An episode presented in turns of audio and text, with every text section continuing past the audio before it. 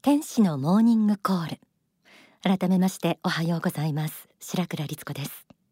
今日お送りするのは毎月恒例心の指針。月刊幸福の科学2022年1月号に掲載された大川隆法総裁書き下ろしの言葉。今年最初の心の指針タイトルは損得以外の価値観。では早速朗読します。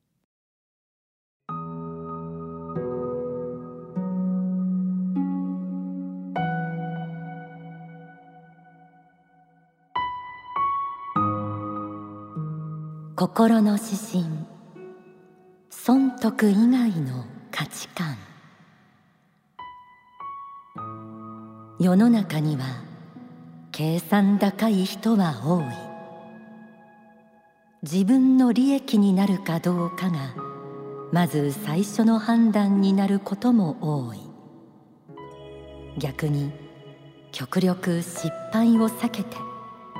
責任逃れに徹する人もいる。どちらも頭がいいと言われてこの世的にはエリートと分類される人たちだ。秀才の大部分はこのどちらかか。その両方を兼ね備えている。他方世の中には宗教的人格と言われる人もいる。努力せずして手に入った幸福は惜しみ。周りの人々にも分腹し。未来のまだ見ぬ人たちのために祝福をする。人の悲しみを共に分かち人の福運を祝福する。自分の手柄を吹聴することもなく人の欠点をな人は数少ないので自然と徳が感じられ周りから押し上げられる。しかしリーダーになったとしてもますます謙虚になり努力家になる人もいる。最も自助努力する人が最も信仰心あふれる人となる。損得以外の価値観を悟っているというしかない。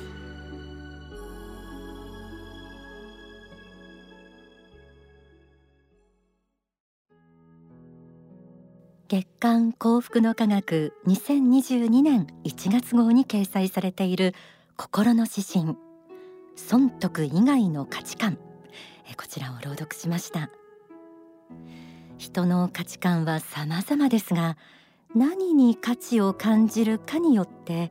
その人の人生観や人となりも見えてくるものです。世の中には計算高い人は多い。自分の利益になるかどうかがまず最初の判断になることも多い。逆に極力失敗を避けて責任逃れに徹する人もいる。心の指針の冒頭にはこうありました。世の中には儲け話には非常に鼻が利く人がいるものですが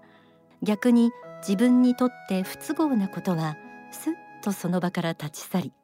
人に押し付けて知らん顔という人もいます。計算高いとも言えますし自己防衛本能が優れているとも言えそうです。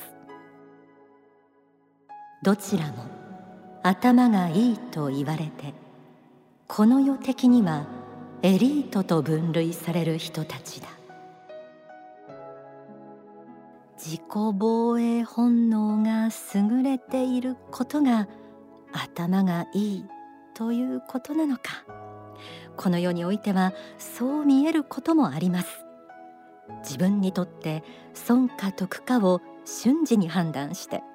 お金地位名声異性などを早く手に入れることができる人はこの世的には成功者と呼ばれることもあるかもしれません。しかしこうした人たちとは違う価値観で生きている人たちもいます。心の指針を読み進めてみましょう。他方世の中には宗教的人格と言われる人もいる。努力せずして手に入った幸福は惜しみ。周りの人々にも分腹し未来のまだ見ぬ人たちのために祝福をする。この世の損得とは違う価値観で生きている。宗教的人格者。その特徴が祝福の精神という観点から述べられていました。書籍希望の法を紐解いてみましょう。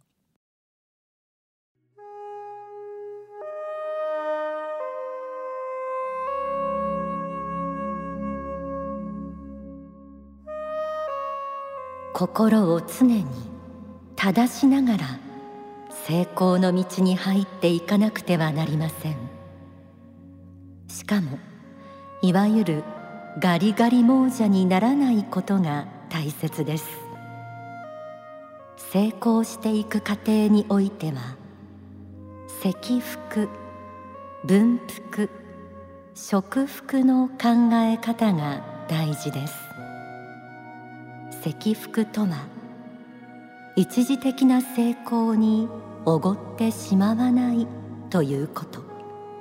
あるいは急にお金が入ったり儲けがあったりしてもそれを見境なくパッと使ってしまったり先のことを考えずに放慢な経営をしたりしてはいけないということです。服を大事に大事にしていくのです。文福とは他の人々をもその富の恩恵に預からせるようにしていく。ということです。食福とは今使いたいお金や財産その他のものを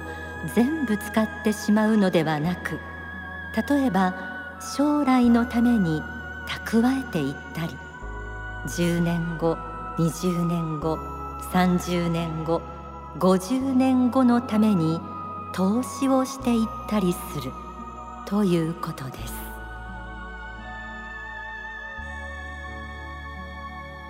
福を惜しむ積福福を分け与える分福将来のために福を蓄える食福この三福の考え方はぜひ知っておきたい人生の知恵でもあります。ガリガリ亡者なんて言葉も出てきましたが芥川龍之介作品の雲の糸で足の引っ張り合いをしている地獄の亡者の姿連想した人も多いんじゃないでしょうか。成功を阻害する大きな原因の一つに他者からの嫉妬心があります。しかしこの三福を実践し宗教的人格が磨かれると成功の中にあって嫉妬心を受けることがないとも言います。それはその人が成功することで周りの人も恩恵を受けるからでしょう。宗教的人格を持った人の特徴がさらに心の指針に綴られていました。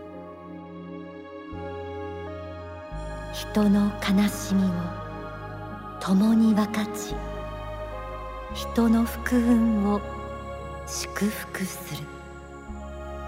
自分の手柄を吹聴することもなく人の欠点を裁かない。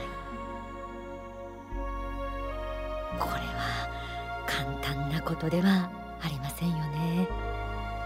自分のことを振り返ってみても自分の悲しみを分かってほしいし人の幸福が正直羨ましいと思うことだってあります。逆にちょっとうまくいけば自慢の心が出てきて人の長所よりも欠点ばかりが目につく。これはある意味普通の人である証拠でもありますがこの人間の差がに負けず心をコントロールして自分には厳しく人には寛容に生きようと努力している人は宗教的人格者と言えそうです。そんな人は数少ないので自然と徳が感じられ周りから押し上げられるともありました。心の指針最後にはこうあります。しかしリーダーになったとしてもますます謙虚になり努力家になる人もいる。最も自助努力する人が最も信仰心あふれる人となる。損得以外の価値観を悟っているというしかない。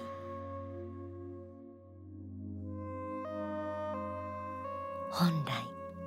人は自分が一番可愛いものです。そして生まれながらに宗教的人格を持った人なんておそらくいないでしょう。しかし仏法真理の教えに触れ宗教的価値観に感化されると菩提心が芽生え向上したいという思いが強くなったり誰かのために生きてみたいと思う瞬間が時々に訪れます。これが損得の価値観から霊的な価値観への目覚めの時。生まれながらの宗教的人格者なんていないからこそ逆に言えば誰でも悟りの道を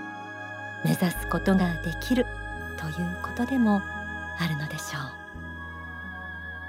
う。ではここで大川隆法総裁の説法を。お聞きください歴史上の、宗教家宗教的精神を持った方々の人生を見る限りですね、まあ、共通して言えることは、まあ、どの方も多少はあるかもしれませんが自己犠牲の精神というのをお持ちではあったんじゃないかとは思うんですね。これが分からなくなってきているから、宗教が分からなくなってきてるし宗教的人格が分からなくなっているし、まあ、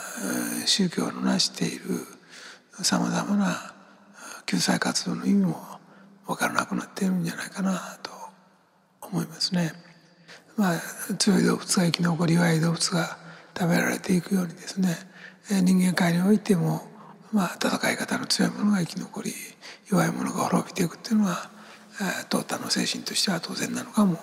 まあ、しれません。まあ、ところがあ、まあ、歴史上ですね時々そして時代の流れに、まあ、逆流して、えー、生きる人が、まあ、出てくるわけですね。これは誠にまあ、不思議なことであるんです。で同時代の人にもなかなか理解されないところは多いんですけれどもしかしこの自己犠牲の精神っていうのはまあ言ってみればこの世に生まれて生きている人間あるいはま動物も含めてもそうかもしれませんが、えー、植物もそうだと思いますけれどもみんな自分を守ることを中心に考えるし、えー、そのためにはま人の犠牲もやむを得ないという考えが基本的にはありますね。まあ、ですから他のものを食べてでも自分が生き残るというような、まあ、ことですかね、ま、そういうことが言えますね。ただあそうした自然界の法則ですね自己保存の法則に、えー、逆らって生きている人たち、まあ、そういう人たちのことも人々は忘れないではいるのではないかと思いますね。まあ、宗教的な生き方をする人の中にはどっかそうした自分自身のですね損得を離れて人のため世のため国のためあるいは世界のために尽くさねばならない時があるんだということを知ってほしいと思います。まあ、そういう理解ができなくなったらみんなが理解できなくなったら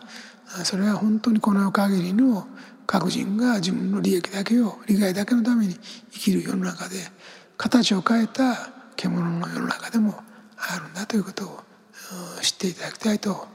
思います。だからまあこうしたことを教え続けるためにも私は宗教っていうのは必要なんではないかと思いますこうした精神が失われているために歴史の見方も狂ってくるし現代の見方も狂ってくるし宗教に対して、えー、まあ見下した見方も流行っているんだと、まあ、思いますね。そうした宗教の精神の中には自分の欲を抑えて世のためにお返しをしていかなきゃいけないというそういう気持ちが入っているんだということはどうか忘れないでいてください。それ自身もまた自分の進化につながるんだそれが分からなければ、実在の世界、天上界とか実相の世界とかいくら言ってもその意味は分からないとまあいうことですね。お聞きいただいた説法は自己犠牲の精神と題され書籍聖堂の方に収められています今回の心の指針は霊的人生観を知らずに損得感情だけで生きていると徳が失われるということがうなずけもしましたし与える愛自分から愛を差し出すという損得とは真逆の態度で生きていれば高次な人格を築いていくということも分かりました。結局霊的視点から損得を言うなら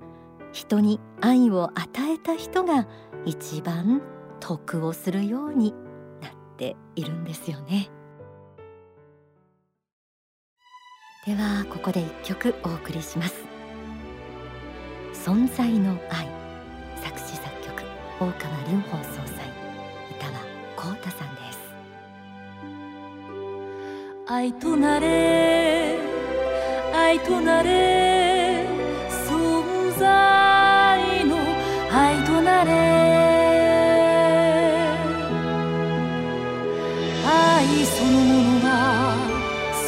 し存在そのものが愛であるかのよ